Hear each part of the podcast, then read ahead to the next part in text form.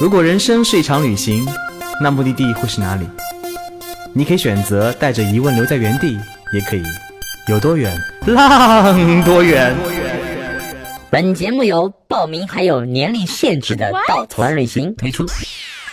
稻草人旅行是大众点评三千二百四十五家旅行社中口碑排名第一的旅行公司，颠覆传统，只做青年人的小团队旅行，和同龄伙伴一起浪，遇见你的激情、友情还有爱情。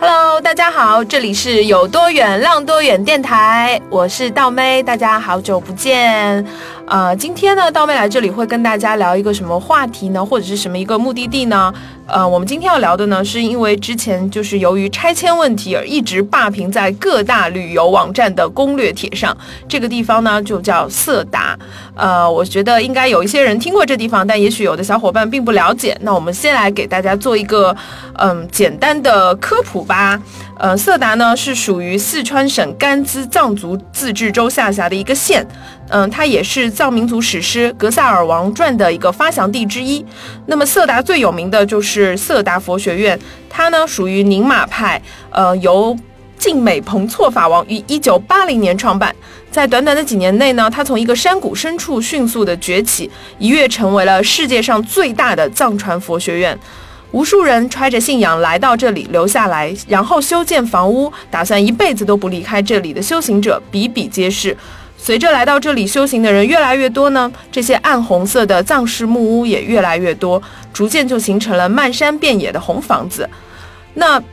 这么既然有这么多房子这么壮观，那背后隐藏着的就是有巨大的一些安全隐患。所以呢，从今年的四月份开始，色达就迎来了拆迁改造的过程。虽然并不如网上传说的红房子即将被重彻底的拆除，但是改造后终究应该也不再像以前那般壮观。那么在记忆中的色达消失之前，我们就有一位嘉宾去到了那里，然后在色达的消失前再看了他一眼。所以我们今天就请到了呃，也是一名稻草人领队啊、小西来做客我们的电台，让他跟大家聊一聊，嗯，色达他去到色达有一什么样子的感受。所以我们先请小西给大家打个招呼吧。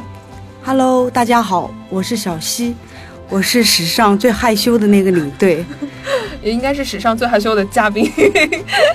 嗯，那呃，那我们先问问看吧，因为我知道很多人去到色达就是会看一眼这个佛国色达，因为那是一片净土。呃，也有人在那个地方留下来。那小溪，你为什么会想到去色达呢？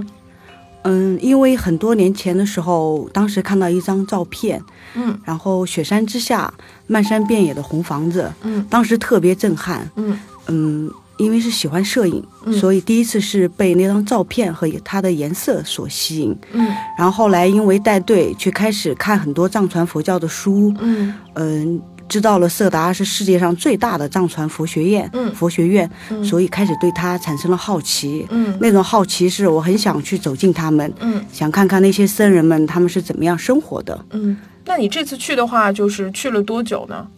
嗯、总共八天。呃，就是整个八天都待在色达是吗？呃，不，我是从上海出发，然后再到成都之后，嗯再去的色达，在色达县城待了四天。嗯，嗯，那你是怎么从成都到色达的呢？你对色达有什么印象吗？你到了那边之后，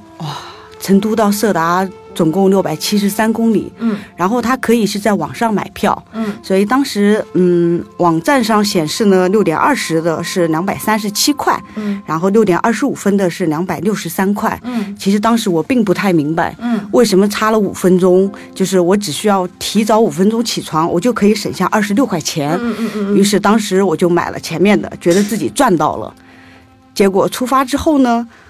我一扭头看到后面跟了一辆豪华大巴，所以那个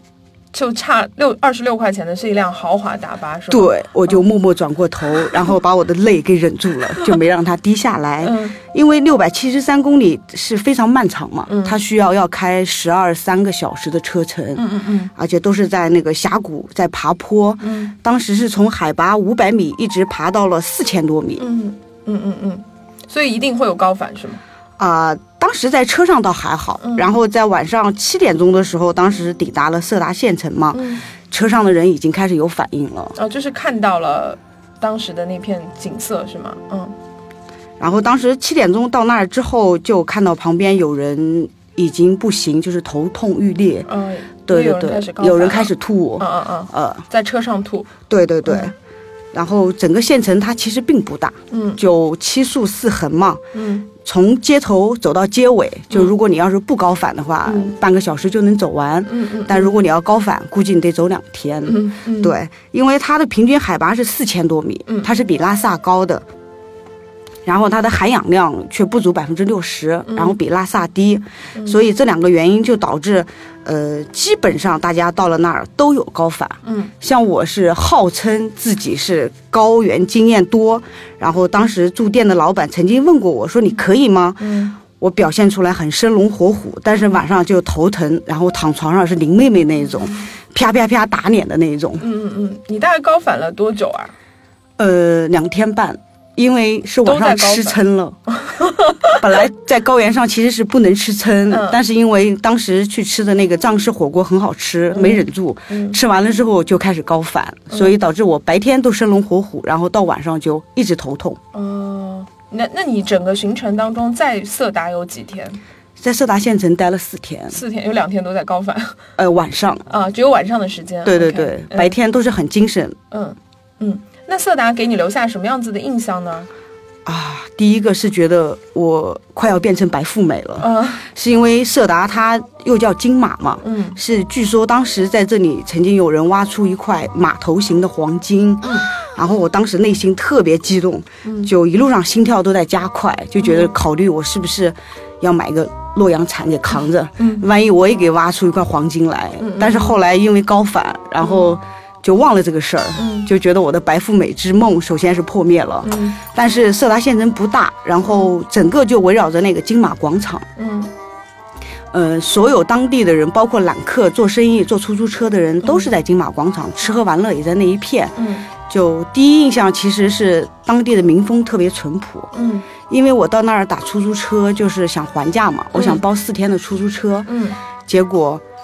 嗯，当地人都是全部一口价，嗯然后他们会拿出一张那个价目表来说是当地县政府制定的。嗯，呃，第二个呢，他们所的以民它风很规范，就是旅游很规范，也不会有多要价的情况，是吧？，对对对，嗯价格非常的，呃，比如说到五明佛学院，你包车过去就是七十块，到东嘎寺就是四十块，嗯而且它的民风淳朴到什么程度呢？就是嗯我当时想给别人做生意，他会来告诉你说，哎，你到哪儿下可以有更便宜的。哦。对对对，他们会推荐你更便宜的做法。嗯嗯嗯，那那个是在县城里是吗？就还没有到佛学院。对的对的，哦，所以就是我当时因为每一天就住在金马广场那儿，嗯然后每天出门的时候都有司机过来问去佛学院嗯吗？去佛学院吗？然后因为前面两天我都没嗯去，导致我每天都是捂着脸出门的，就觉得很不好 意思。到第三天终于去佛学院了，但是嗯我没坐出租车了，嗯嗯嗯嗯，你是那你是怎么去的？我当时坐的公 交车，就人是家因为了你为。三天，然后你最后还选择了坐公交车。对的， 对的，所以我就会觉得特别不好意思，嗯就是每一天都是捂着脸从那个广场飘过。好，那我听说其实你第一站并不是去的佛学院是吗？就是你第一个点去的是那个东嘎寺。哎，对的，嗯，那为什么会选择东嘎寺？它那边有什么看的吗？嗯呃，就是到色达，我知道大家都是为了那个五明佛学院，嗯但是我这种不走寻常路、很欠扁的人，嗯通常选择的第一个点都不会是当地最有名的那个。嗯我选择东嘎寺是因为，嗯、它是色达三大寺之一。嗯然后据说它那儿第一是能看到药师佛塔，嗯那个药师佛塔里面有上万尊上万尊的佛像啊、嗯经典呐、等等，还有它的大殿里面供奉着释迦牟尼的佛像。嗯然后从色达县城到东嘎寺会路过金马草原，嗯也听当地人是说那儿景色特别美。嗯，那实际情况呢？怀着激动的心情，我迈进迈进了大门。嗯然后事实是，那个药师佛塔呢，它开门是有时间限制的，嗯，进不去。所以你没有进去，对，错清大殿关门，呃，也没有去，进不嗯去。嗯，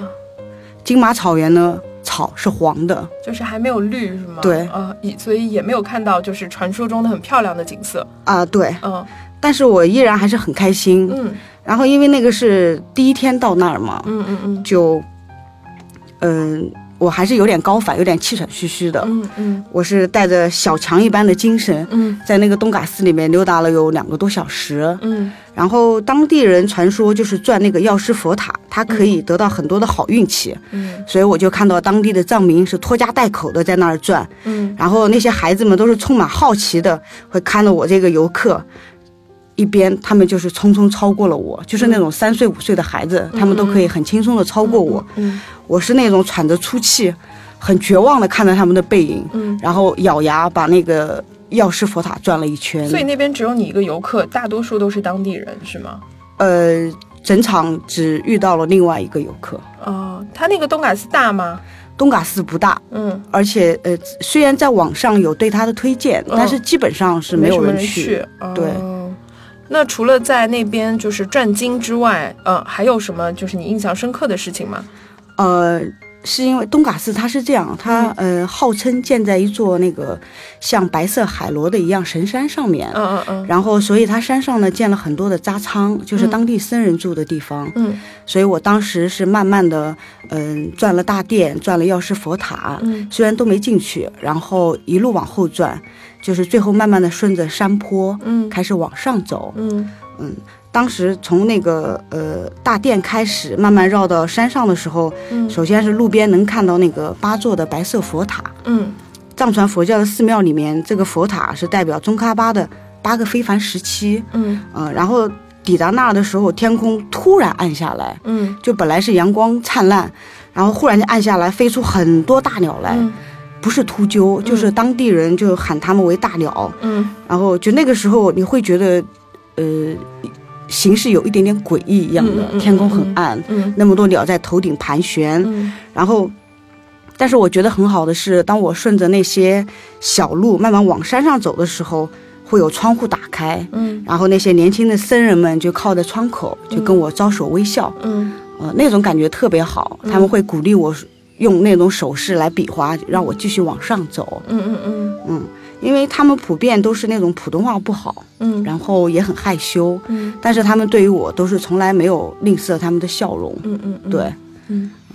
然后当时在那儿还遇到了一对藏族老人家正在修屋子，嗯那个奶奶走过来想跟我聊天，嗯然后爷爷就在拼命跟我比划，比划了半天，鸡同鸭讲，比划了半天之后，我才恍然大悟，嗯爷爷学狗叫，啊，然后接着再弯腰再捡石头，嗯比划了半天之后，我终于明白爷爷说的意思是这里有汪汪，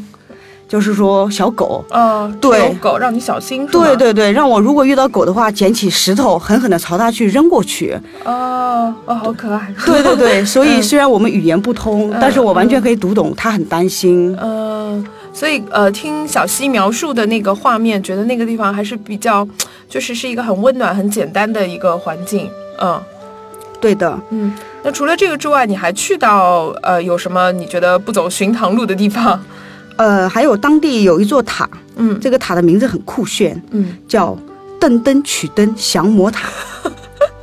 就这个名哎字实在太难记了，对啊，那动词打词之类的。就有点像《西游记》的开篇。噔噔取灯，对对嗯对，我每次问人的时候，我就问他，我说你好，噔噔噔噔，那个塔在哪儿？然后当地人就一脸懵逼的看着我说，我们这儿没有这座塔。嗯就我永远记不住这个塔的名字。嗯，嗯，但是这个塔它呢真的叫噔噔取灯，是吧对对对，它就叫登登曲登。嗯呃，这个塔是，嗯，外方内圆，嗯然后也是呃四川这边最大的一个佛塔，嗯就是也可以走进去。嗯嗯，所以当时我来到这个地方的时候，就是坐公交车抵达了这个佛塔这边，嗯嗯嗯，也进去转经了。嗯嗯对，就是跟着当地的僧人们一起转经，嗯嗯然后那儿特别安静，嗯因为窗户都开得很小，嗯就是所以里面的光线很暗，嗯你能看到走在前面的藏民，嗯就他们很虔诚的在那儿转经，转着嗯转经筒，嗯然后在前方就是忽明忽暗，嗯在亮的光有光线的地方，你就能看到光线照在他们的衣服上、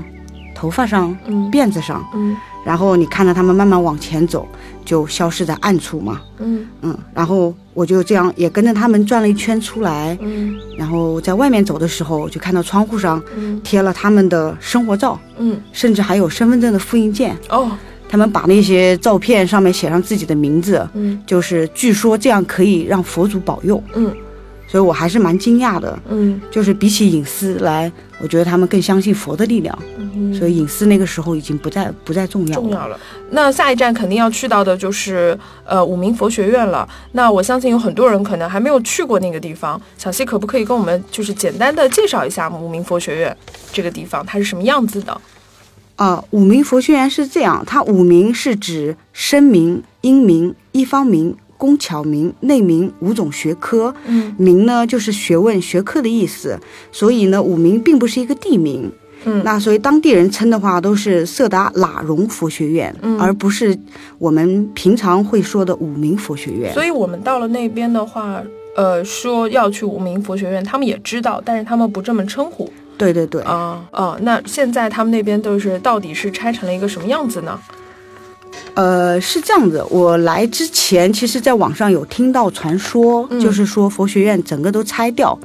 然后我当时抵达在那儿住的一个宾馆，嗯名字也很长，然后我也记不住。那个嗯老板也是一个有故事的人，嗯嗯、他是深圳人，现在也是在色达待了十年。嗯他当时也提到说，佛学院那边是现在有三万人，嗯。然后拆迁之后会留五千人在那个地方，那其他人怎么安呃，置呢？剩下的两万五千人基本上都是从外地赶过来的。嗯，他们就要各回各家了。就是把他们就是再遣送回对原对来的对，地方啊。对对对，留下来的都是当地的僧人。嗯嗯嗯，呃，那我是从老板这里听到的这个故事嘛，嗯嗯这个消息来源，我想自己亲自去看一下。嗯其实真的走到那边的时候，嗯、当时。正在拆迁，嗯路边非常慌乱，然后整个色达五明佛学院就像一个大的工地，嗯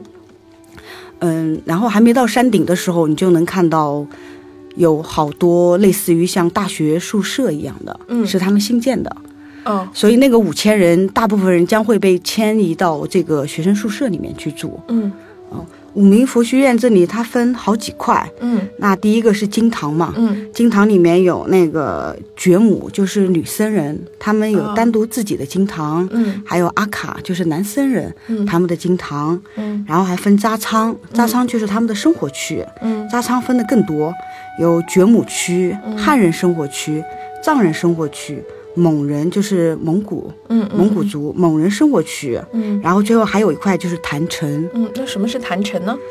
嗯、坛城是色达最高的建筑，嗯然后是藏传佛教眼中最完美的世界，是在佛学院里面最高的山峰上，其实一抬头就能看到，嗯它很巨大，金碧辉煌，嗯然后坛城共有三层，嗯一般呢，就是信徒们都是在一二层去转绕那个佛塔嘛。嗯那一层是一个转经廊，嗯然后每天早晚都是有信仰的人到这儿来转经。嗯据说你在这儿转多少圈可以达到不同的效果。嗯最好的就是一等的祈福要转一万零八百圈，嗯，二等一祈天福，一天吗？呃不不不，就你这一辈子，哦，一辈子。对你就可以得到最好的一种佛的保佑祈福。嗯二等是转一千零八十圈，嗯三等是一百零八圈。嗯，所以我当时在那儿的时候，呃，当然我没有转了几圈。 我没有转那么多圈，呃，但是我还蛮震惊的，因为在那儿转圈的时候，其实看到了很多年所以轻嗯你有的，转是吗？我有转，嗯我有转的时候就看到很多年轻的僧人是嗯汉族的，嗯嗯嗯，他们的年年纪就是远远超过我的想象，嗯大约也就二十岁多一点，嗯嗯嗯，然后男女都有，而且这个数量很多。嗯所以，嗯、他们很多人拿着那个佛珠，就是一边叮叮当当，然后一边顺着那个转。嗯我当时在那儿，我我忘记自己转多少圈了。但是当我累了，坐在那个木凳上休息的时候，我看到他们没有停下过脚步，嗯，就一直一直在转。就在我在那儿待的一个多小时里面，我看到的人基本上都没有停过。嗯，那有机会去跟他们，你有机会跟他们聊一聊吗？就是他们为什么，呃，会来到这里啊？就是在这个地方出家。呃，他们的行色都很匆匆，嗯对，当时只是简单的会去跟他们聊一下，嗯他们大多数人有的人是来这边修行，嗯有的人是来色达旅行，有的人是偶尔接触了藏传佛教。嗯那后来其实都是来到色达之后，呃，被当地僧人的虔诚所打动了。嗯嗯，他们觉得这个地方是修行的很好的地方，所以都选择在这个地方修就行留。下来了是吗？对对对。嗯嗯然后当天也很有幸就看到了那个索杰达堪布，嗯嗯、就是是五明佛学院的那个类似于我们汉传佛教里面的方丈住持，嗯嗯嗯对他叫索杰达领，哎，对对对，最大的领导。嗯就当时忽然空气凝固了，嗯我就看看到所有人都是脸色都是那种特别紧张、特别激动的心情，嗯然后我就去问他们，我说呃为什么你们这么紧张？然后他们就告诉我说前方就是堪布，嗯，所以他们平常都很少会看到堪布。那一天堪布是。嗯、陪着好像是四川省的领导嗯在当地视察那个拆迁的情况，嗯嗯嗯，所以堪布走过来的时候，就你能感觉到空气那种凝固，嗯然后所有的僧人都默默地跟在堪布的后面，嗯但是距离他有十米远，嗯没有人敢靠近。啊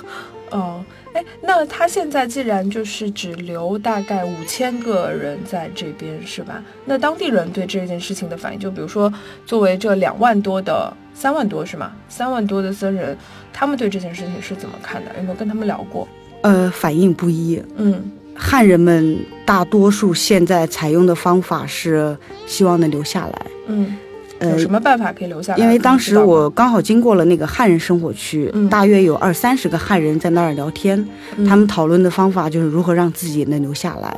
他有们都什么觉方法得，吗？因为拆迁是拆房子，嗯，但是人呢，他们目前还没有赶，嗯所以他们是去找相熟的比较好的僧人，嗯让他们去能收留自己。哦，嗯，那还有一些人是持就是支持的态度是吗？呃，对对对，有一部分就是当地的僧人会持支持的态度，嗯但是，嗯、剩下的两万五千多来这里求学的，嗯、僧人信徒，嗯大多数是持不支持的态度。嗯，就是当地的原来就出生在这个地方修行的人，他是希望就是只留下来是吧？哦，而且，其实我在现场看，我也明白为什么要拆迁了。嗯嗯嗯，因为在那之前，我其实也是很困惑，嗯就是为什么要把这么好看的这些红房子给拆掉？嗯但其实到了那儿，因为扎仓是密密麻麻、密密麻麻的，嗯嗯，没有路可言，嗯就是只要你看到一块空地，你就可以去找几块木板搭起来，然后对电嗯大线富翁就是自己去占地，然后嗯嗯电线就随处拉。嗯所以那个地方据说是发生了好几场火灾，嗯嗯每次一烧都是连片的。嗯然后现在因为名气越来越大，嗯，所以人太多，那个地方的安全安全隐患就特别大。那政府除了把他们驱散走之外，有就是有管理吗？就是也没有管理是吗？就只是驱散这件事情拆迁。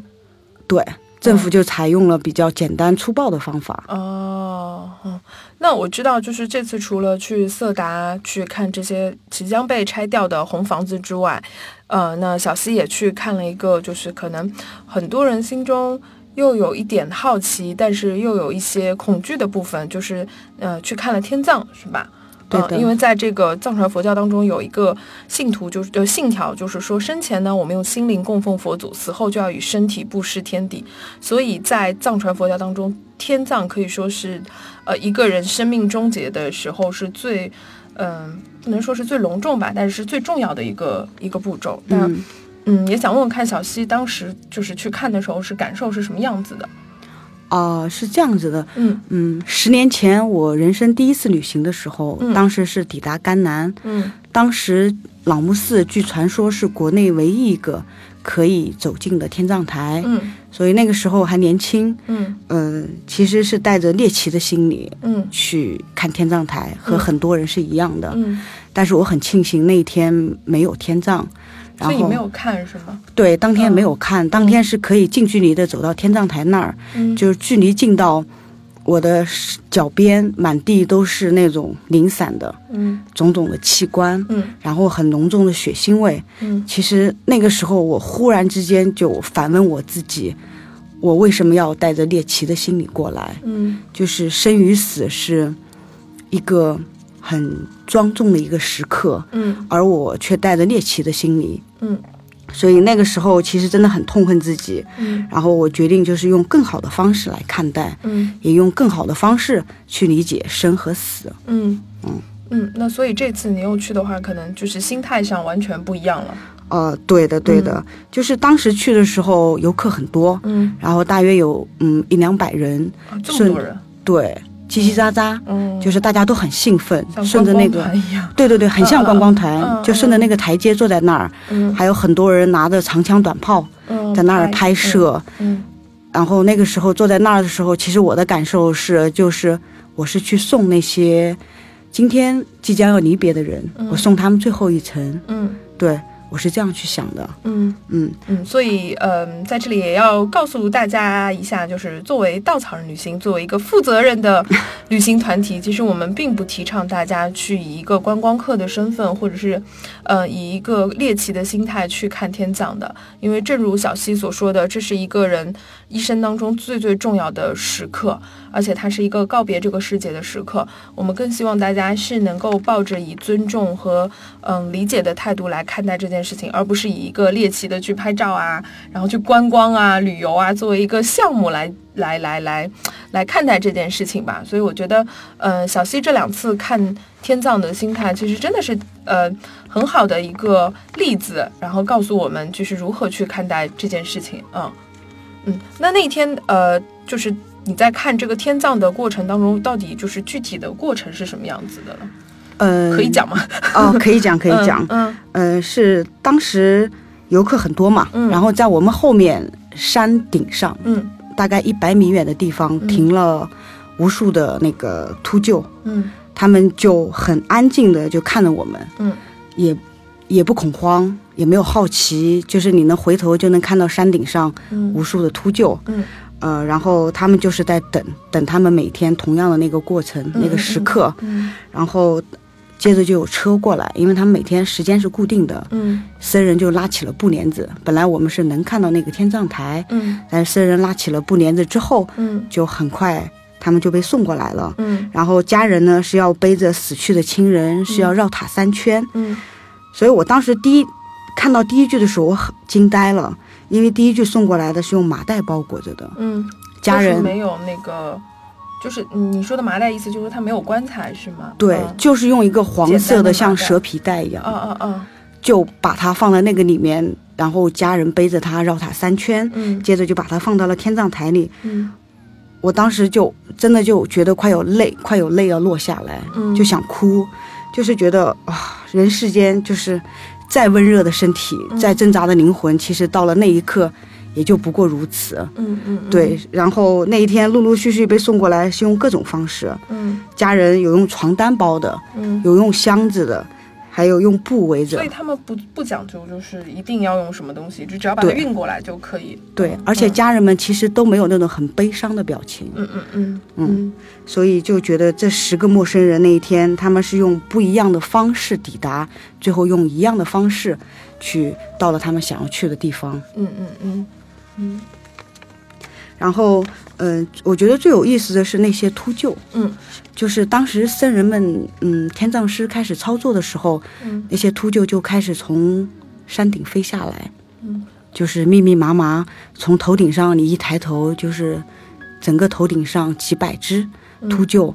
然后你能看到它们呼啸而过，能听到它们翅膀扇动的声音，嗯然后那个时候还会有羽毛落下来，嗯就在空中慢慢慢慢的飘下来，嗯能看到那个羽毛很粗大，嗯却很轻轻的飘落在了地上，嗯也没有人去捡它，嗯嗯，然后接下来就是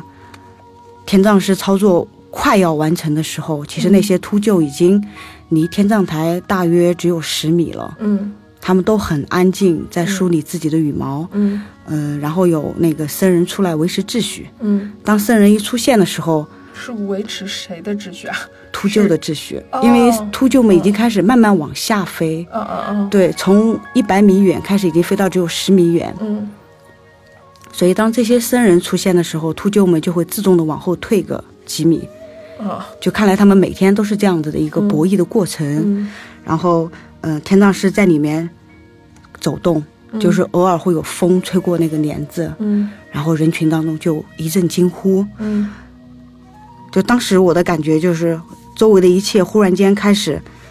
变成没有意义的那种默剧，嗯因为我其实已经基本上听不到周围的声音，嗯然后但是又觉得周围特别喧闹，嗯因为有人开始在疯狂的拍照，嗯然后有的人提醒说你不要拍照，嗯对对对，我就坐在那儿就觉得世界很安静嗯又很喧闹，嗯然后这么多人在那儿，但是我又看不懂他们，嗯我不知道他们在做什么。嗯嗯，嗯，你那个时候离天葬就是那个实际操作的那个天葬师天葬台有多远啊？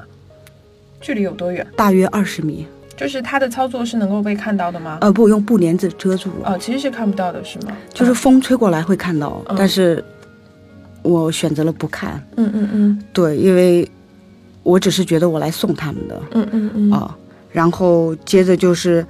嗯、有僧人拉开帘子嘛，嗯其实那一个瞬间大概零点零一秒，嗯嗯嗯所有的扑秃鹫几百只就把那个天葬台全部覆盖住了，嗯你就能看到他们在那儿拉扯，你争我夺，嗯然后这个时间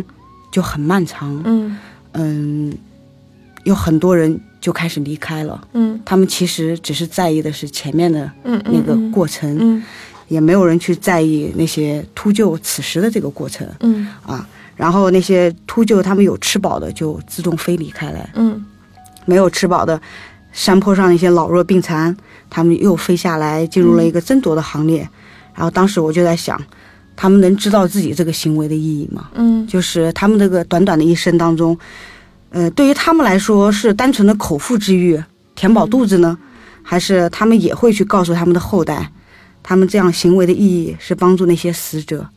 让那些他们的灵魂与他们的躯体分离。嗯所以那个时候，我其实是在问自己，就是这些问题吧。嗯嗯嗯，那我觉得这个地方要帮助大家普及一下，因为可能很多人他不了解藏传佛教的对于就是天葬对于藏传佛教这些信徒的意义。嗯、在藏传佛教当中呢，天葬是一个非常非常重要的仪式，是他们的一个殡葬仪式。呃，只要是身体健康的人，他可能逝去了之后都会采取这样子的一个呃仪式。那为什么会这样子呢？就是他们会认为，就是当自己的亲人过世之后，如果秃鹫能够就是来呃分食他们的这个躯体的话，嗯，其实秃鹫飞得越高，就意味着他们的灵魂能够就是去到更高更好的地方，所以才会有这样子的一个嗯风俗，或者说有这样子的一个仪式。它其实并不是一个猎奇，而是一个真的是当地人对于他亲人最后一程的一个美好的祝愿，希望他能够去到更好的地方。嗯、所以。呃，可能这个和我们汉人的这种殡葬仪式会非常非常不一样，然后看待生死的方式也不一样，因为我们有一个很传统的想法，就是要死死了也要保有全尸嘛，对不对？怎么可以就是，对对对，但是这个可能在他们来看来就是完全不一样，他们就是对认为我的肉体来源于自然，最后也要回归到自然，并且要。跟着他们去到更多、更更好的地方，所以这会跟我们的想法有很多很多的嗯不一样。我相信这也是小西当时在想到，因为他看到了这个完全不一样的这么一个仪式，然后会想到了那么多的问题，会不断的问自己的原因吧。嗯对，因为当时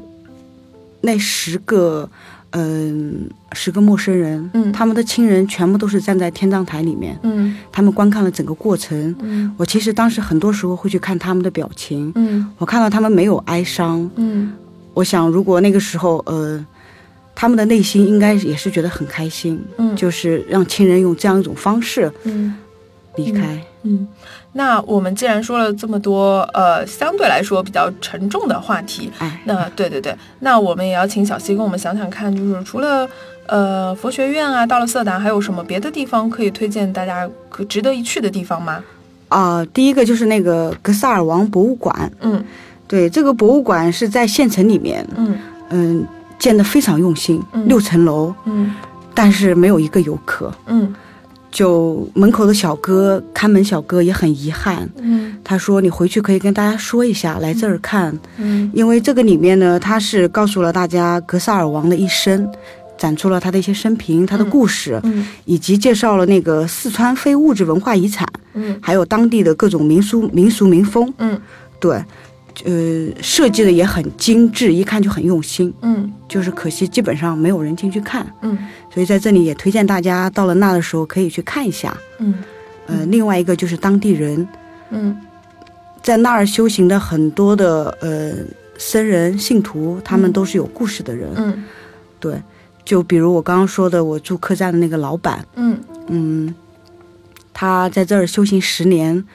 嗯，其实他不是那个客栈老板，嗯这个客栈是属于寺庙，嗯他只是因为信徒，然后帮寺庙来管理。嗯每半年他在这个寺庙打理生意，然后再半年他就去进去闭关修行。嗯嗯、所以老板很乐意跟我们聊天，嗯对，就所有的客人他都会喜欢搭上几句。嗯但是最后一天早晨他送我走的时候，他特别神秘的问我嗯，说：“你是做社会新闻工作的吗？” 然后我就很惊恐的看着他说：“为什么呀？”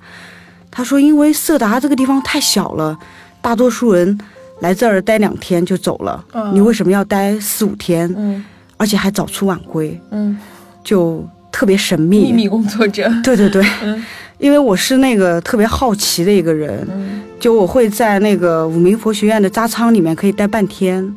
就顺着那些山坡乱走，可以走半天。嗯然后也喜欢随便跟陌生人搭讪聊天的那一种，嗯所以，呃，老板看我觉得我是一个有故事的人，嗯但其实我看他，他更是一个有故事的人。嗯所以我觉得在那儿，当你来到色达的时候，你可以去找他们随意的聊天。嗯。对，好，呃，今天小溪呢，她可能是史上最走心的一位嘉宾了，然后跟我们分享了这么多她在色达旅行的一些经历和，嗯、当时的这个心路历程吧。呃，我想旅行有的时候它不光是看风景，然后不光是跟当地人接触，我相信关于色达的这个旅行，它已经远超于这两个意义，它更多的接近于就是，呃，一场心灵之旅吧，可以这么说，它并没有什么你值得待一个礼拜的， 呃，一些景点。呃，一些风景，呃，然后甚至于人的话，他们那边的人也很简单，你在他们家住一个礼拜，可能就把他一个礼拜的故事都听完了。但是我想，这样子的一场旅行，如果有机会的话，还是非常希望大家能够亲身去感受，因为我们光是听小溪讲这些，呃，都能够想象到当时的画面，呃，以及能够感受他他当时的心情。所以，如果有机会的话，我们也希望你就是收音机前的你，也能够走出去，去到这个很神奇的嗯、呃净土。所以今天呢，我们就呃谢谢小溪来到我们节目，跟我们分享了一期这么棒的内容。所以希望大家呃能够喜欢这期节目，也希望小溪以后如果去到还有这样类似的地方，也来到我们节目里面再来跟大家讲一讲。好的，谢谢大家。我普通话不好，我消 失了。好了，那今天的节目就到这里啦，那好拜拜拜拜